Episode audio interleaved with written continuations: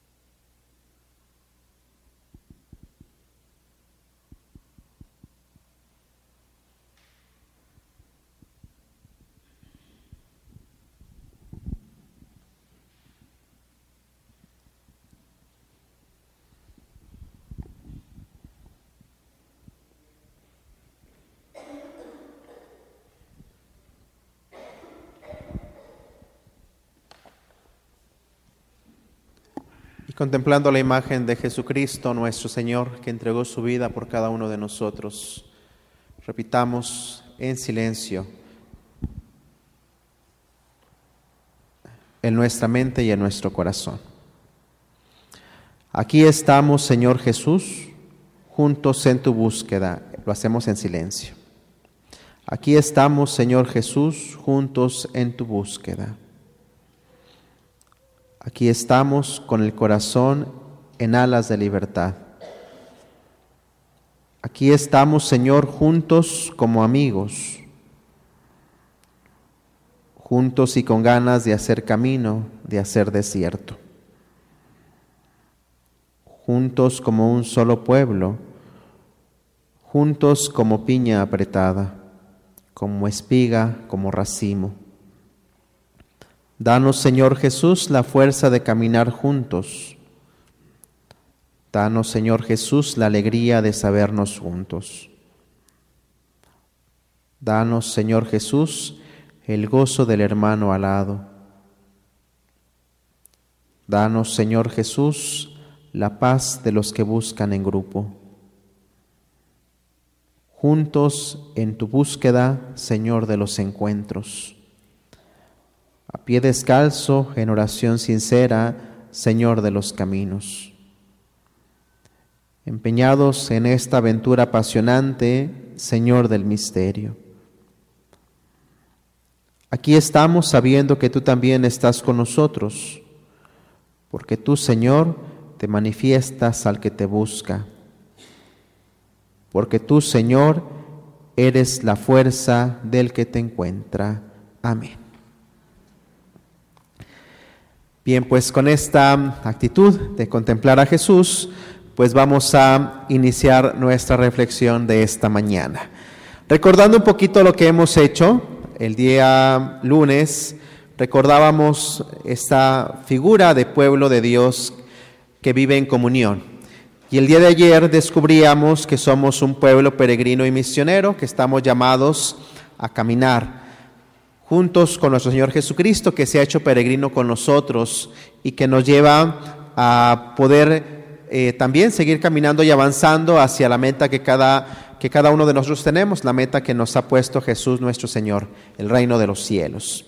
El día de hoy, pues vamos a contemplar que somos como iglesia un pueblo pobre y que estamos llamados a ser solidarios con los más pobres. ¿En qué sentido, hermanos, decimos que somos pueblo pobre? Pues primeramente tenemos que decir que somos un pueblo pobre ante Dios.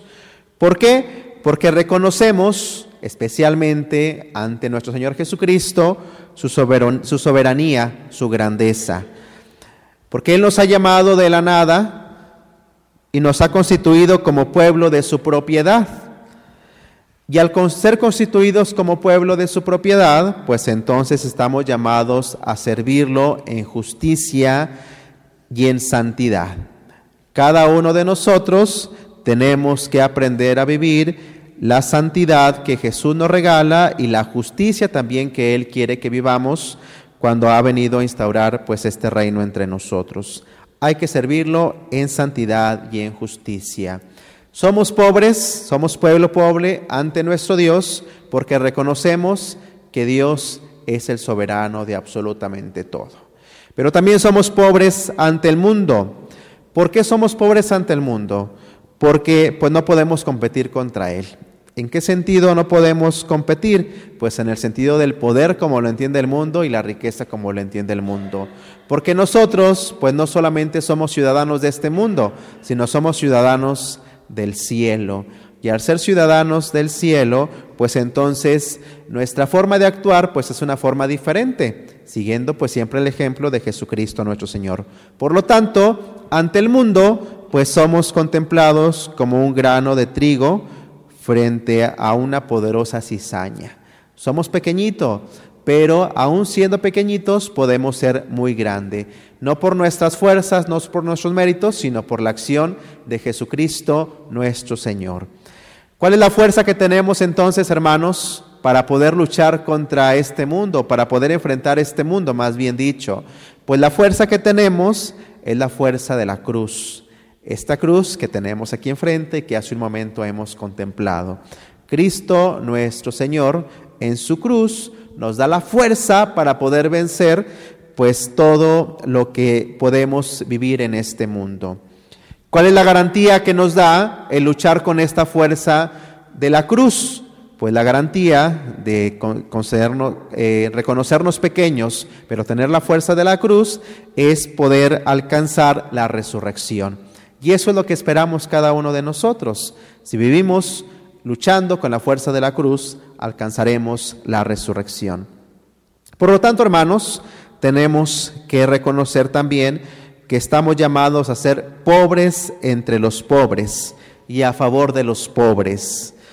¿Por qué? Porque estamos llamados a especialmente voltear nuestros ojos hacia aquellas personas más necesitadas, aquellas personas humildes, aquellas personas insignificantes, aquellas personas que viven en sufrimiento, aquellas personas que son débiles, que son excluidos. Todo esto, hermanos, ¿por qué? Porque siguiendo el ejemplo de Jesús, reconocemos que estas personas son los privilegiados del reino de Dios. Dios especialmente, pues ha venido a este mundo para librarnos a todos de la esclavitud del pecado pero los pobres son predilectos de Él. ¿Por qué? Pues porque son los que más necesitan de su cuidado, son los que más necesitan pues de su presencia amorosa. ¿Qué estamos llamados a hacer, hermanos, cada uno de nosotros? Pues estamos llamados a vivir en este mundo mostrando el rostro misericordioso de Jesucristo nuestro Señor, que se preocupa por aquellas personas que más lo necesitan. Por eso, pues es importante entonces que descubramos que somos un pueblo pobre, solidario con los más pobres. Siguiendo lo que Jesús nos ha enseñado, tenemos que eh, ir a aquellas personas pues que más necesitan de nuestra ayuda para que también vivan eh, pues la dignidad, la dignidad que cada uno de nosotros poseemos, la dignidad de ser hijos de Dios. Esta dignidad que muchas veces se puede perder no porque eh, las personas lo quieran, sino porque las mismas situaciones o los ambientes en los que se desarrollan, pues hacen que no vivan de una forma digna, dignamente humana.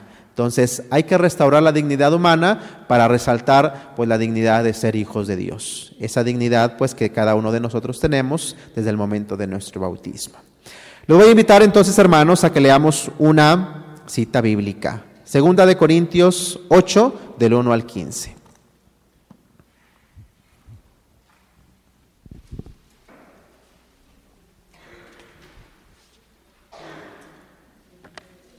Segunda de Corintios 8, del 1 al 15.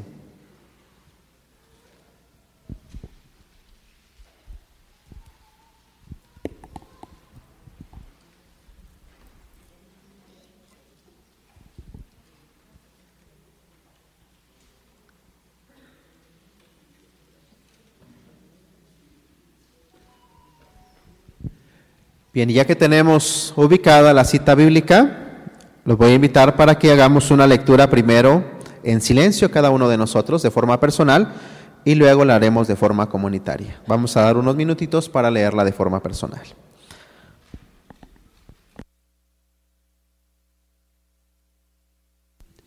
Y mientras vamos haciendo la lectura, los voy a invitar para que vayamos anotando lo que más nos llama la atención de la lectura que estamos haciendo. ¿Qué me llama más la atención? Y lo podemos ir anotando en nuestros cuadernos.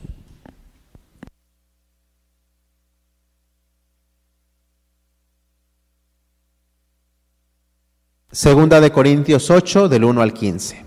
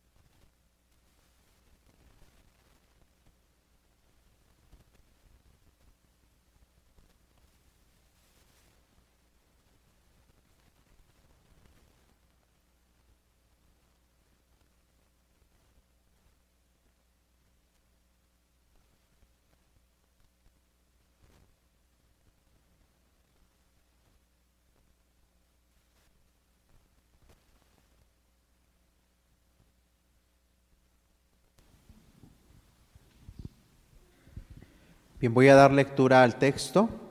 Lo vamos siguiendo cada uno en nuestras Biblias. Segunda de Corintios 8 del 1 al 15. Quiero informarles, hermanos, de la gracia que Dios concedió a las iglesias de Macedonia. En medio de una prueba grave, desbordaban de alegría. En su extrema pobreza derrocharon generosidad. Hicieron todo lo que podían, lo atestiguo, incluso más de lo que podían espontáneamente y con insistencia nos pedían el favor de participar en ese servicio a los consagrados. Superando mis esperanzas, ofrecieron sus personas primero a Dios y después a nosotros, según la voluntad de Dios. Así que hemos pedido a Tito que, ya que comenzó, termine entre ustedes esta generosa tarea. Y como tienen abundancia de todo, de fe, elocuencia, conocimiento, fervor para todo, afecto a nosotros, tengan también abundancia de esta generosidad. No lo digo como una orden, sino que, viendo el entusiasmo de otros, quiero comprobar si el amor de ustedes es genuino. Ya conocen la generosidad de nuestro Señor Jesucristo, que siendo rico se hizo pobre por nosotros para enriquecernos con su pobreza. Les doy mi opinión en este asunto. Ya que el año pasado tomaron la iniciativa del proyecto y de su ejecución, ahora les conviene llevarlo a término. Así, al entusiasmo por proyectarlo, responderá el realizarlo, según sus posibilidades. Porque donde hay entusiasmo, se acepta lo que sea, no se pide imposibles. No se trata de que ustedes sufran necesidad para que otros vivan en la abundancia, sino de lograr la igualdad que la abundancia de ustedes remedie por ahora la escasez de ellos, de modo que un día la abundancia de ellos remedie la escasez de ustedes. Así habrá igualdad. Como está escrito, a quien recogía mucho no le sobraba, a quien recogía poco no le faltaba. Palabra de Dios. Bien, este texto, hermanos, eh, pues nos puede ayudar el día de hoy en nuestra reflexión, nos ayuda en nuestra reflexión. Y lo voy a invitar para que respondamos dos preguntitas. Primera pregunta que vamos a responder es, en pocas palabras, ¿no? Tratando de comprender lo que hemos el día de hoy escuchado. ¿Qué es lo que dice el texto? ¿Qué dice el texto?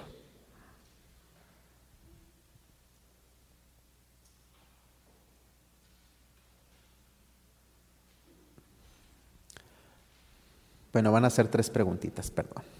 La siguiente pregunta. ¿En qué acto de generosidad he participado últimamente? Esto obviamente es de forma personal. ¿En qué acto de generosidad he participado últimamente?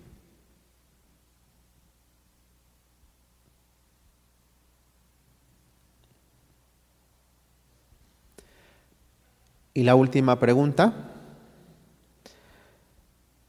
¿He cumplido siempre la promesa que he realizado? ¿He cumplido siempre la promesa que he realizado?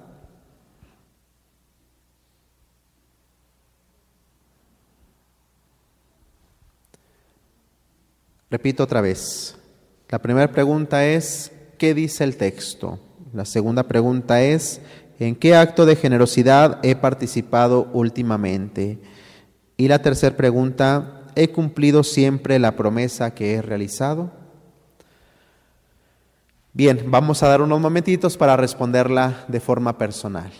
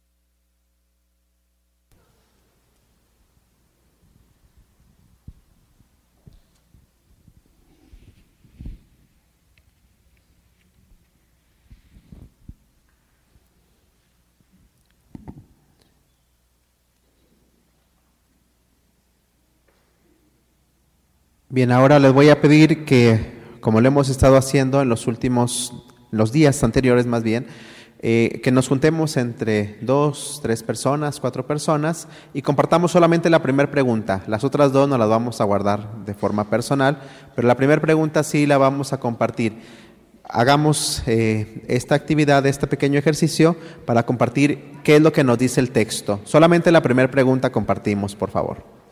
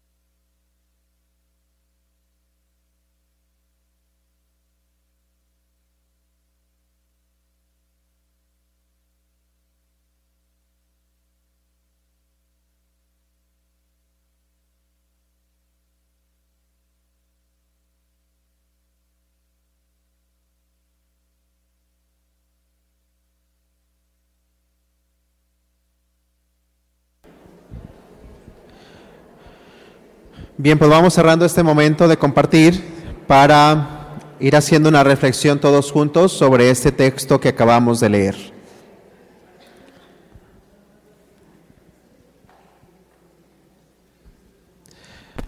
Cuando hablamos de la pobreza, pues obviamente podemos decir muchísimas cosas, pero pues si algo tenemos que tener claro nosotros como cristianos es que estamos llamados a imitar siempre a Jesús. Y Jesús pues siempre buscaba a los pobres. Y no solamente a los pobres, sino también a aquellas personas que más necesitaban de Él, especialmente los pecadores. Reconocemos en Jesús una figura de un buen pastor, este buen pastor que siempre iba en ayuda pues de los más de los más necesitados. ¿Qué era lo que contemplamos eh, en esta, qué es lo que contemplamos en esta acción de Dios al presentarse como buen pastor que va en busca de los más pobres, de los pecadores, de los que más necesitan? Pues contemplamos a un Dios lleno de amor. Este amor, que es lo que permite, pues que podamos ir al encuentro de nuestro hermano más necesitado. ¿A qué nos invita entonces nuestro Señor Jesucristo al contemplar esta imagen que, que, tenemos de Él? Pues nos invita a estar unidos a Él. Y para poder estar unidos a Él, pues entonces también tenemos que abrir nosotros con valentía nuevos caminos de comunión. ¿A qué nos referimos con esto? Pues que tenemos que vivir eh, en este mundo tratando de cumplir con la misión que Él nos sigue encomendando, que es la evangelización pero esta evangelización pues tiene que ir de la mano pues con la promoción humana, es decir, rescatar esta dignidad que cada uno de nosotros tenemos, la dignidad humana, pues que también eh, se vive en la experiencia de ser hijos de Dios. Hermanos, ¿qué tenemos que hacer? Abrir con valentía nuevos caminos, caminos de evangelización y caminos de promoción humana. Haciendo el mismo recorrido que hemos estado haciendo en los últimos dos días, pues vamos a descubrir cómo es que eh, vemos este don de Dios, cuál es el pecado, nuestro pecado, cuál es la gracia de Cristo que nos quiere regalar y cuál es el camino de conversión que nos propone, tomando pues este texto que acabamos de leer. Primeramente, cuando hablamos del don de Dios, primeramente tenemos que descubrir que Dios se ha revelado. ¿Y a quién se revela? Pues Dios se revela a todos, pero ¿quiénes son quienes logran descubrir más claramente esta revelación que viene de parte de nuestro Dios? Aquellos de corazón sencillo, aquellos de corazón humilde. Por lo tanto, Dios se revela en la debilidad y en la pobreza. Dios no es un Dios que manifieste poder y riqueza, sino todo lo contrario. En Jesús vamos a encontrar debilidad y pobreza. Pero descubriendo esta debilidad y pobreza, pues vemos el por qué se nos ha presentado así. La razón por la cual ha querido mostrarse de esta manera es porque Él quiere mostrarnos el amor divino, este amor que implica el darse y el sacrificarse por, todas, por todos y cada uno de nosotros. Vivir en el amor entonces es algo que nos va a permitir ser semejantes a Cristo. Si somos conscientes de que Él en su, debilidad, siendo rico se hace pobre, siendo Dios se hace humano, en esa debilidad nos quiere mostrar su amor, por lo tanto nosotros viviendo esta experiencia de ser amados por Él, viviendo en el amor, pues es que podemos asemejarnos cada vez más, pues también a lo que Él pues quiere que realicemos, que vivamos plenamente, el ser hijos en el Hijo, el ser hijos de Dios. ¿Qué es lo que hace Jesús al mostrarnos este amor? Pues nos hace a todos exactamente iguales. Nadie es más que los demás, todos somos iguales. Él viene a derribar cualquier muro que pueda existir entre nosotros como seres humanos, Cualquier distancia que pueda existir, Él también viene pues a, quitarla para que todos alcancemos a recibir pues este, eh, esta acción salvadora que Él ha traído a absolutamente todos. Como les decía, y lo descubrimos el día de hoy en la lectura, Jesús siendo rico se hace pobre para enriquecernos con su pobreza, es decir, mostrándose a nosotros con toda la debilidad humana que nosotros podemos poseer, pues Él nos muestra el verdadero rostro de nuestro Dios, el verdadero rostro del Padre que es amor. Y con este amor, pues es capaz de destruir cualquier muro, cualquier distancia entre nosotros. Estamos llamados a vivir unidos en el amor. Jesús y Dios mismo, el Padre, nuestro Padre Dios, pues siempre eh, ha procedido en favor de los más pequeños. Y eso lo vamos a descubrir pues en toda la historia de la salvación. En el Antiguo Testamento especialmente vemos cómo el Padre pues va eligiendo a personas muy concretas y elige siempre a los menos esperados. Por ejemplo, en lugar, en lugar de elegir a, elegir a Caín, elige a Abel. En lugar de elegir a Esaú, elige a Jacob. En lugar de elegir otro pueblo poderoso, elige al pueblo de Israel. De la misma manera, eh, cuando vemos la presencia de Jesús entre nosotros, a ese Mesías tan esperado, pues no es como lo esperaba el pueblo de Israel, que llegara con todo su poder y con toda eh, su majestad a manifestarse a la humanidad, sino que viene a este mundo siendo pobre, vive pobre y muere pobre. Jesús en cada momento de su vida nos manifiesta esta pobreza. Pero al descubrir en Jesús que nace pobre, que vive pobre y que muere pobre, pues también ahí descubrimos cómo es que es posible poder llegar a vivir plenamente, plenamente como hijos de Dios. ¿Cuál es nuestro pecado, hermanos, entonces, cuando alcanzamos a descubrir que Dios quiere pues que eh, seamos esas personas humildes y sencillas para poder recibir de Él todas las gracias que nos quiere regalar. El pecado muchas veces que podemos tener, que podemos vivir, es la fabricación de un mundo injusto. Nosotros somos también muchas veces culpables de vivir en este mundo injusto, en un mundo desigual, en un mundo donde falta la solidaridad. Y ese, específicamente esos son los pecados que nosotros tenemos que aprender a quitar de nuestra vida y de la sociedad.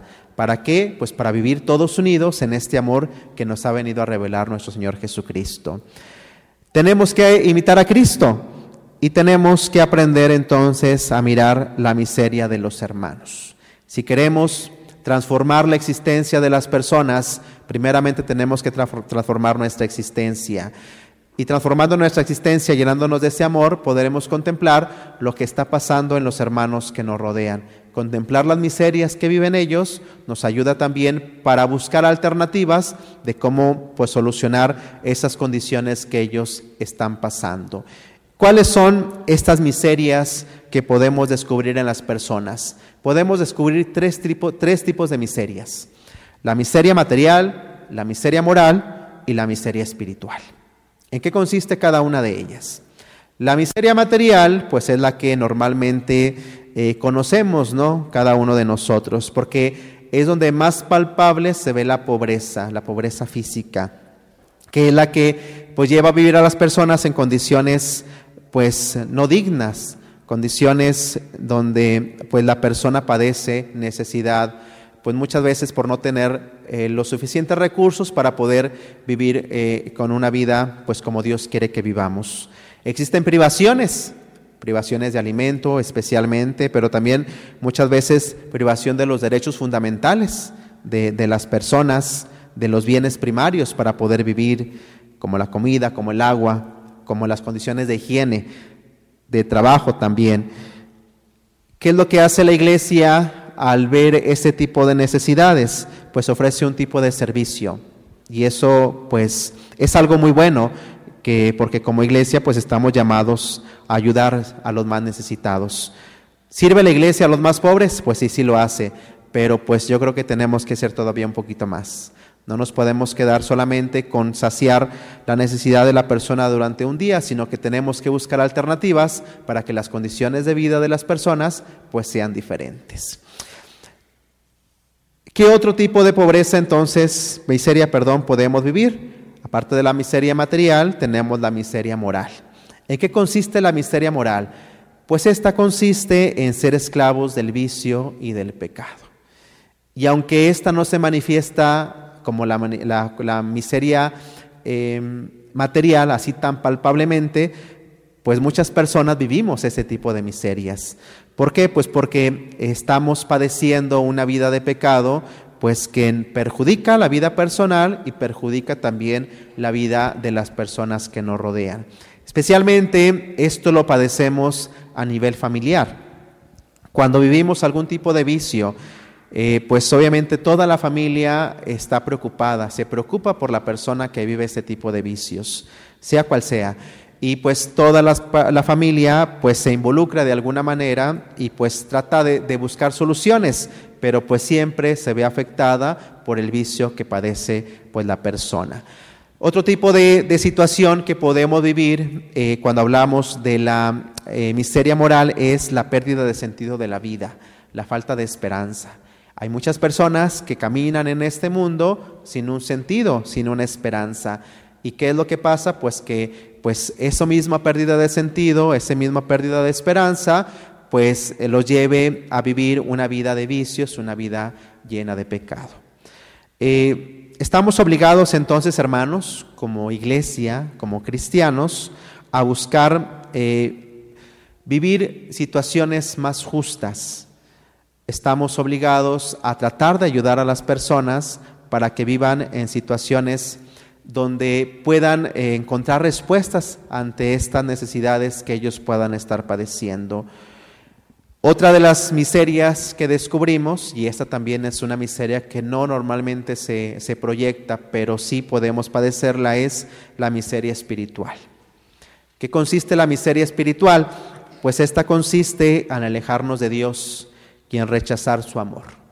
Dios nos ama tanto que nos da su amor de forma gratuita, pero el amor de Dios es tan grande que nunca nos obliga a estar con Él.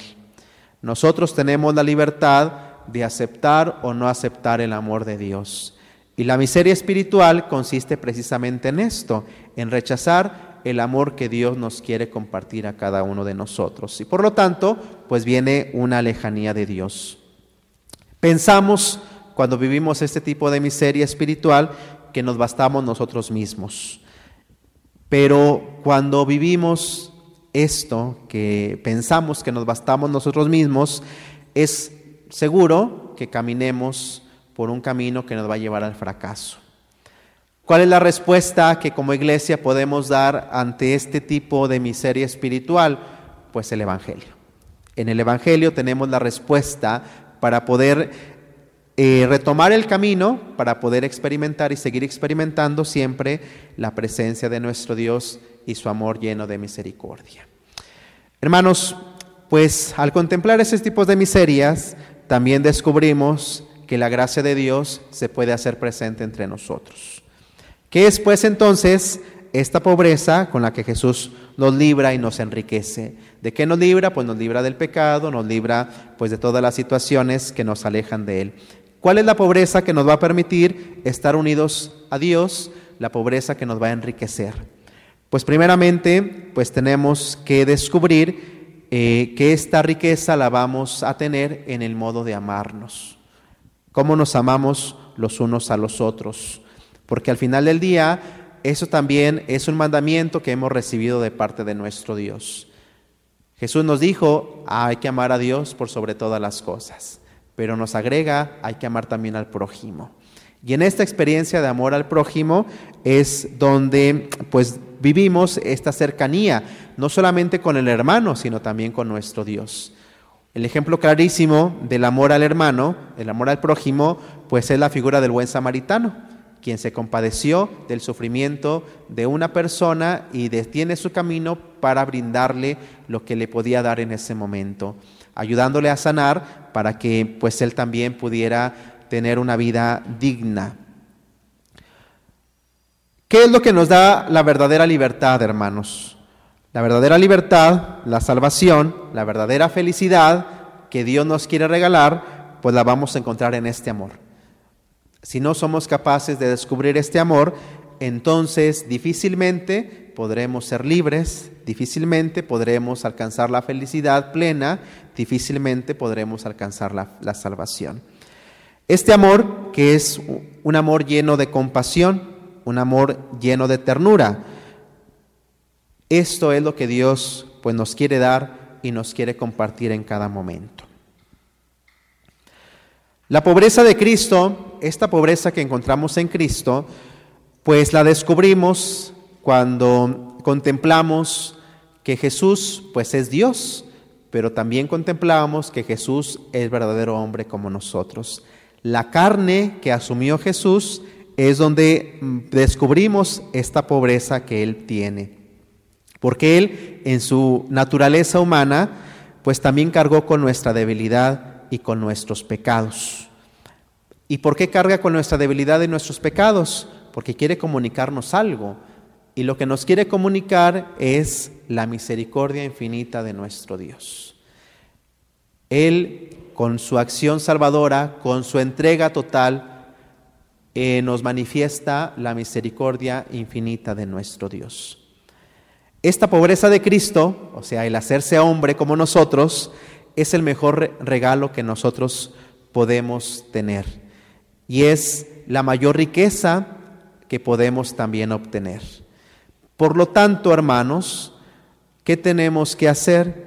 Tenemos que aprender a confiar de una forma ilimitada en nuestro Padre Dios, como lo hizo Jesucristo nuestro Señor.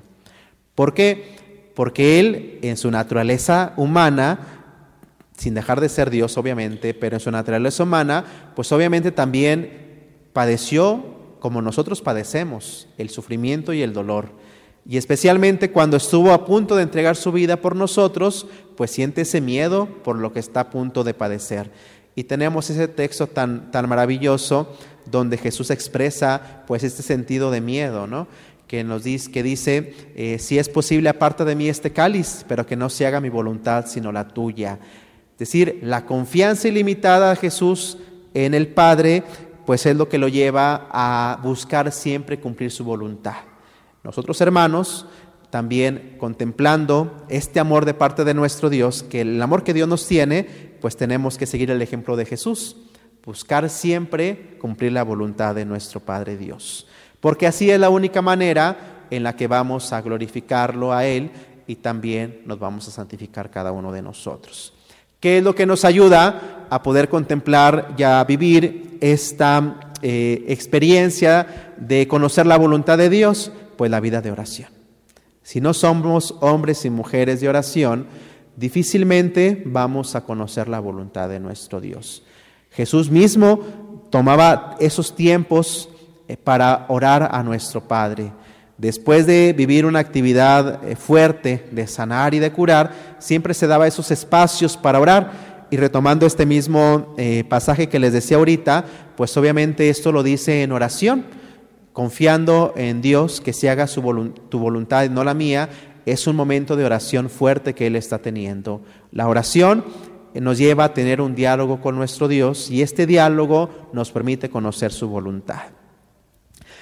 ¿Cómo tiene que ser esta experiencia eh, de entrega a nuestro Dios, de confianza ilimitada?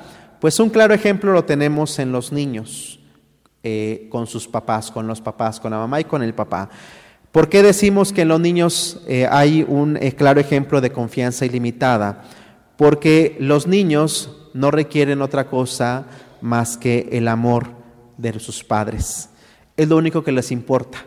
Si contemplamos a los niños, podemos padecer algún tipo de necesidad material si ustedes quieren, pero si está presente el amor de los padres por los hijos, eso es suficiente para ellos. Y las demás cosas pueden este, pues, buscar cómo, cómo solucionarse, pero para ellos es suficiente pues, consentirse amados por sus padres. Eso, hermanos, entonces es lo que nosotros tenemos que buscar. Sentir como niños confiados plenamente en el amor de nuestro Padre. El amor que Dios nos tiene para a cada uno de nosotros tiene que ser suficiente para que alcancemos a vivir una vida feliz y una vida plena. Cuando Jesús nos dice que vengan a mí todos los que están cansados y agobiados, porque eh, yo les daré alivio, porque mi yugo es suave y mi carga ligera, pues está refiriendo precisamente a eso, una invitación que nos da para que nosotros podamos ser enriquecidos. ¿Y cómo nos enriquecemos? Pues nos enriquecemos con la pobreza, la pobreza de Jesús, esta pobreza que se manifiesta en su acción salvadora. Compartir con Él su espíritu filial y fraterno, pues también es parte de esta experiencia, pues de estar unidos a Él.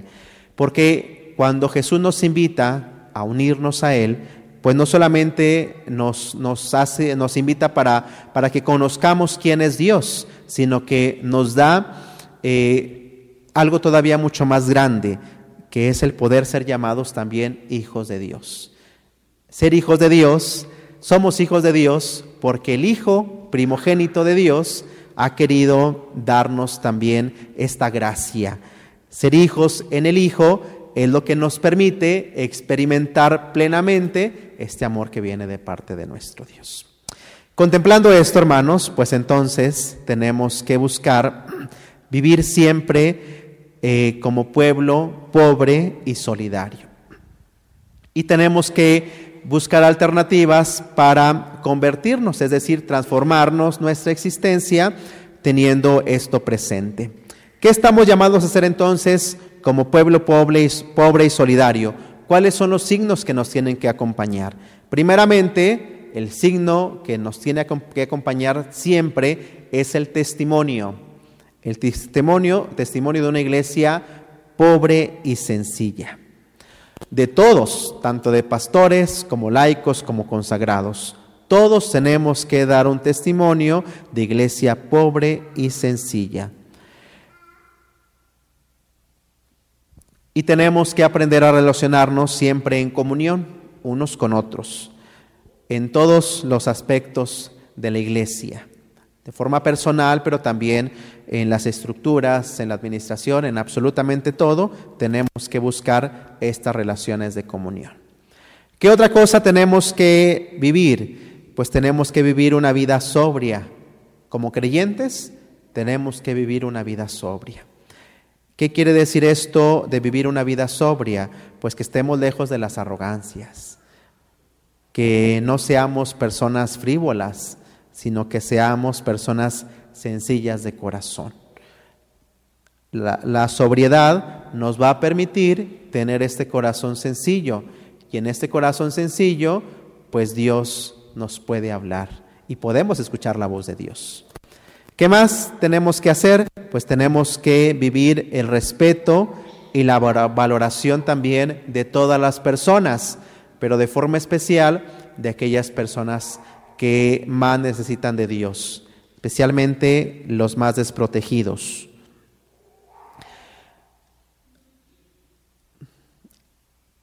Siendo eh, una iglesia donde pues seamos abiertos, porque el reino de Dios en eso consiste, eh, que es un lugar donde todos tenemos cabida, donde nadie, nadie es excluido y donde tampoco existe la discriminación. Estamos llamados a ser ese pueblo de misericordia que acepta, que nos aceptamos mutuamente a todos eh, y que eh, también vivimos o estamos llamados a vivir tratando de ayudarnos unos a otros. Y esto lo hacemos gracias a la corrección fraterna. La corrección fraterna tiene que ser también parte de esta experiencia del respeto y la valoración de todas las personas. También, pues tenemos que vivir una caridad compartida, es decir, ver por los más necesitados. Y aquí es donde eh, aplican pues las obras de misericordia las obras de misericordia tanto corporales como espirituales. Tenemos que hacer las obras de misericordia como iglesia. Porque las obras de misericordia es la que nos llevan a rescatar esta parte de la pastoral social que como iglesia pues tenemos que vivir. También hay que ser solidarios especialmente en las causas sociales. Vivir esta pastoral social nos lleva a vivir la solidaridad en las causas sociales. No podemos limitarnos solamente a dar limosna, porque no, es solamente, no solamente se trata de dar limosna, sino que tenemos que dar paso a la promoción humana y también tenemos que dar paso a la lucha por la defensa de todas las personas, de la vida, por ejemplo, de los derechos humanos, de la participación ciudadana también de cada uno, porque pues nosotros, bueno, ustedes como laicos especialmente, pues son quienes están llamados a santificar pues el mundo desde su lugar, desde donde se desarrollan, y allí es donde ustedes pues tienen que promover eh, a la humanidad misma, promover la vida, promover la justicia, promover la paz, el amor mismo, que son los valores del reino. Bien, pues siendo conscientes de esto, hermanos, eh, vamos a tratar de contestar unas preguntas. Primero, ¿qué nos dice hoy o qué me dice hoy la invitación a la pobreza? ¿Qué me dice hoy la invitación a la pobreza?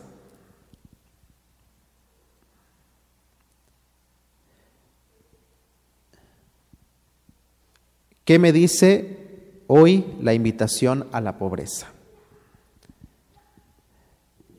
¿Qué me dice la opción preferencial por los pobres?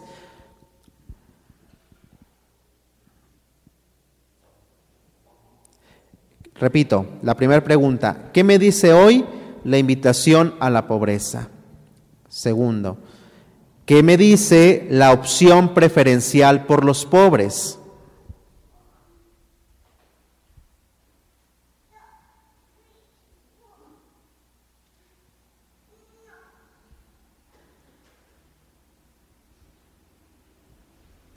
Y la última pregunta, ¿qué señales tendríamos que ver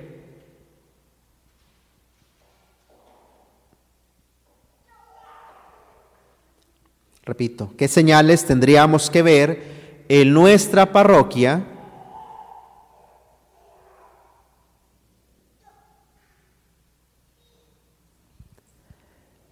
que indique que se preocupa, repito, ¿qué señales tendría que ver en nuestra parroquia que indique que se preocupa por los sectores más pobres?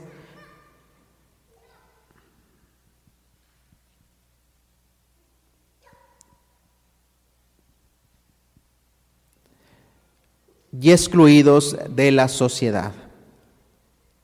Repito la pregunta. ¿Qué señales tendríamos que ver en nuestra parroquia que indique que se preocupa por los sectores más pobres y excluidos de la sociedad?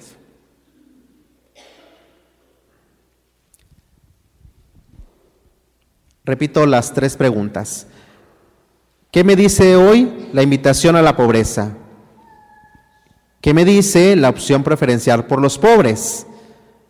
Y la última pregunta, ¿qué señales tendríamos que ver en nuestra parroquia que indique que se preocupa por los sectores más pobres y excluidos de la sociedad? Si gustan, nos reunimos tres, cuatro personas y contestamos estas preguntas, por favor.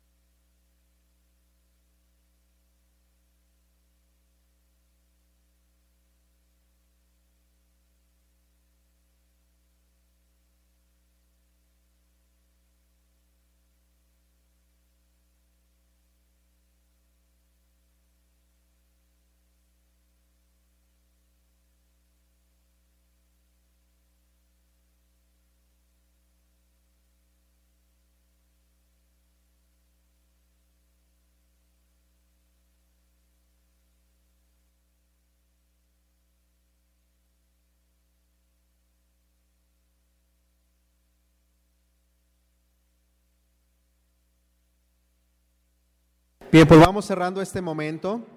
Le voy a pedir que pongamos atención en la pregunta eh, sobre qué, qué nos dice hoy la opción preferencial por los pobres. Quiero que pongamos atención en esa y si no hemos tenido la oportunidad de platicarlo con las personas que están a nuestro lado, lo hagamos en este minutito que vamos a dar y luego les voy a pedir igual a tres personas que nos compartan lo que pudieron trabajar entre ustedes. Entonces, un minutito damos para solamente eh, eh, afianzar bien esta pregunta sobre la opción preferencial por los pobres.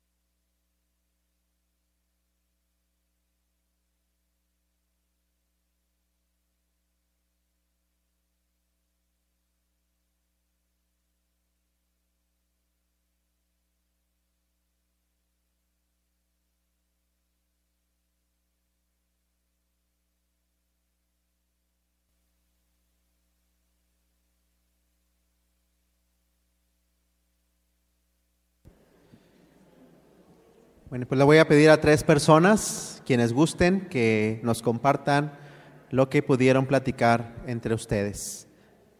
Voluntarios, adelante, pásele una. ¿Quién más? ¿Dos más? Pásele, pásele, pásele.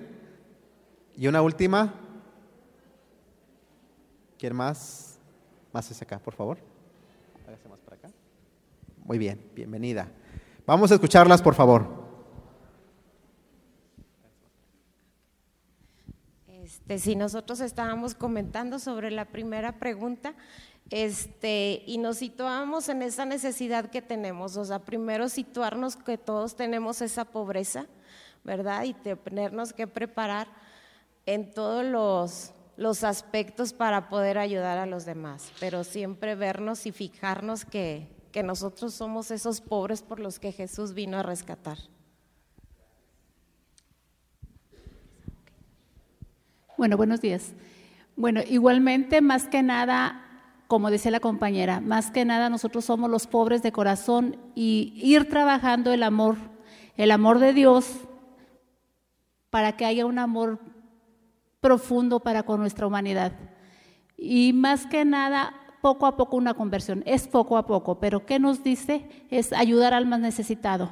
¿Cómo? Predicando el Evangelio, una palabra al enfermo, llevar ropa, llevar comida, lo que sea.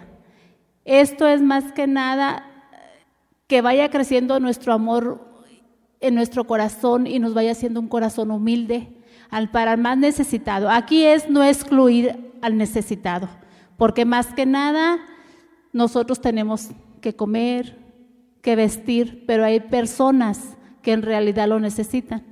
Es así como debemos hacer una conversión nosotros, más que nada, y con la palabra, e invitar igualmente a las personas que tengan la posibilidad de asistir, porque hay muchas personas, yo he topado con personas pues que no tienen el privilegio que tuvimos nosotros de que nos invitaran a la agrupación.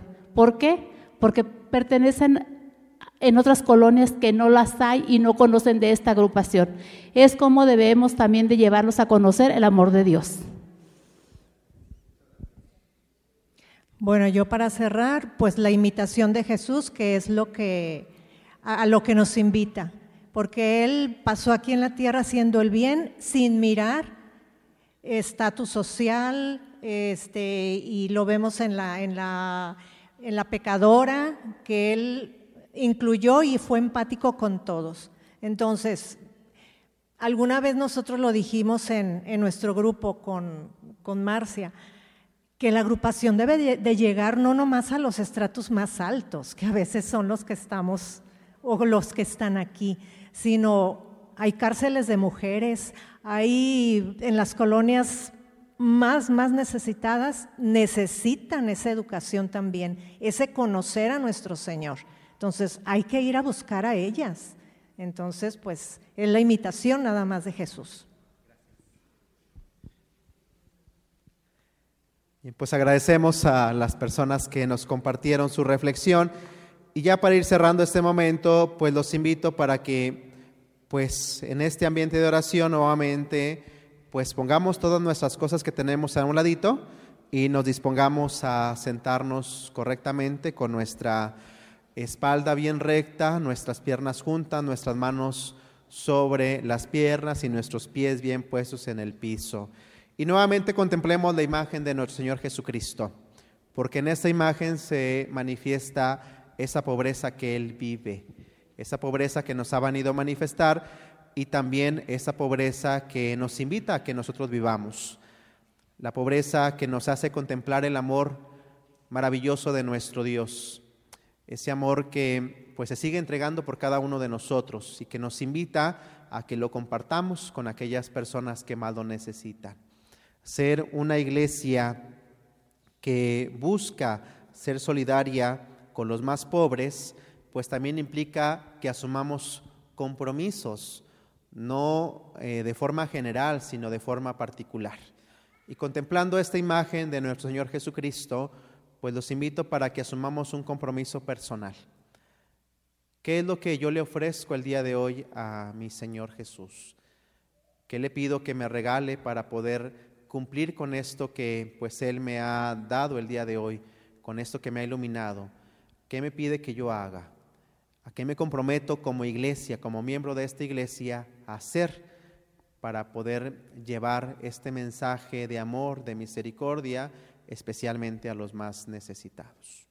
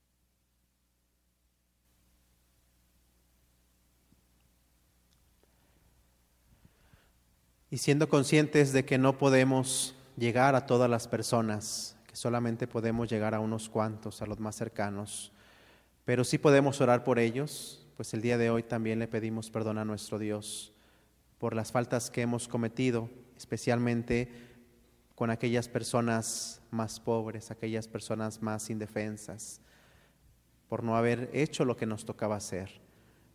Le pedimos perdón por aquellas personas que sufren, por aquellas personas que no viven una vida digna, por aquellas personas que pasan alguna necesidad, aquellas personas que no han encontrado consuelo, aquellas personas pues que están alejadas también del amor de nuestro Dios por, por consecuencia de los actos que a veces cometemos como iglesia.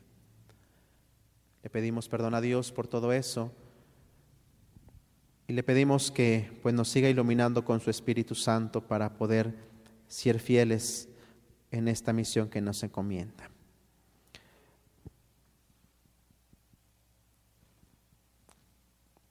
A cada petición respondemos, perdón Señor, perdón. Por las comunidades indígenas de nuestro país que en muchas ocasiones no son tratadas con dignidad e igualdad de condiciones. Por tantas mujeres que son excluidas debido a su sexo, raza o situación socioeconómica. Por los migrantes y desplazados. Por los muchos secuestrados y los que son víctimas de la violencia y de la inseguridad ciudadana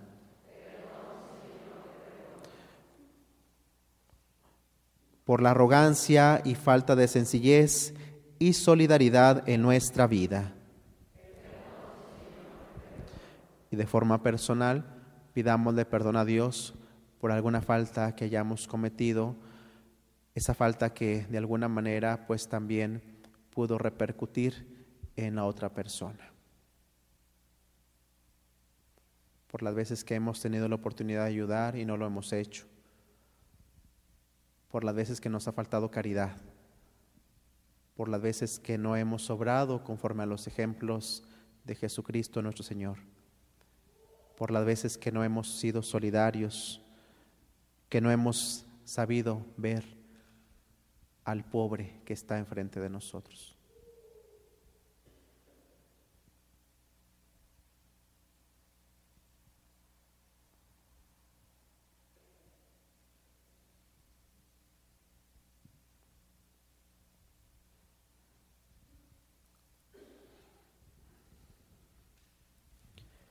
Los invito a que nos pongamos de pie y que le pidamos también a nuestra Madre Santísima que ella pues vaya custodiando nuestras vidas y que con su ejemplo también pues aprendamos a llegar a esas personas que más necesitan del amor de nuestro Dios. Digamos todos, Dios te salve María, llena eres de gracia, el Señor es contigo. Bendita eres entre todas las mujeres y bendito es el fruto de tu vientre Jesús. Santa María, Madre de Dios, ruega por nosotros pecadores, ahora y en la hora de nuestra muerte. Que el Señor esté con ustedes. Y la bendición de Dios Todopoderoso, Padre, Hijo y Espíritu Santo, descienda sobre ustedes y permanezca para siempre. Hermanos, pues muchísimas gracias por este tiempo que han dedicado a esta reflexión. Primeramente Dios nos vemos el día de mañana. Que tengan muy bonito día.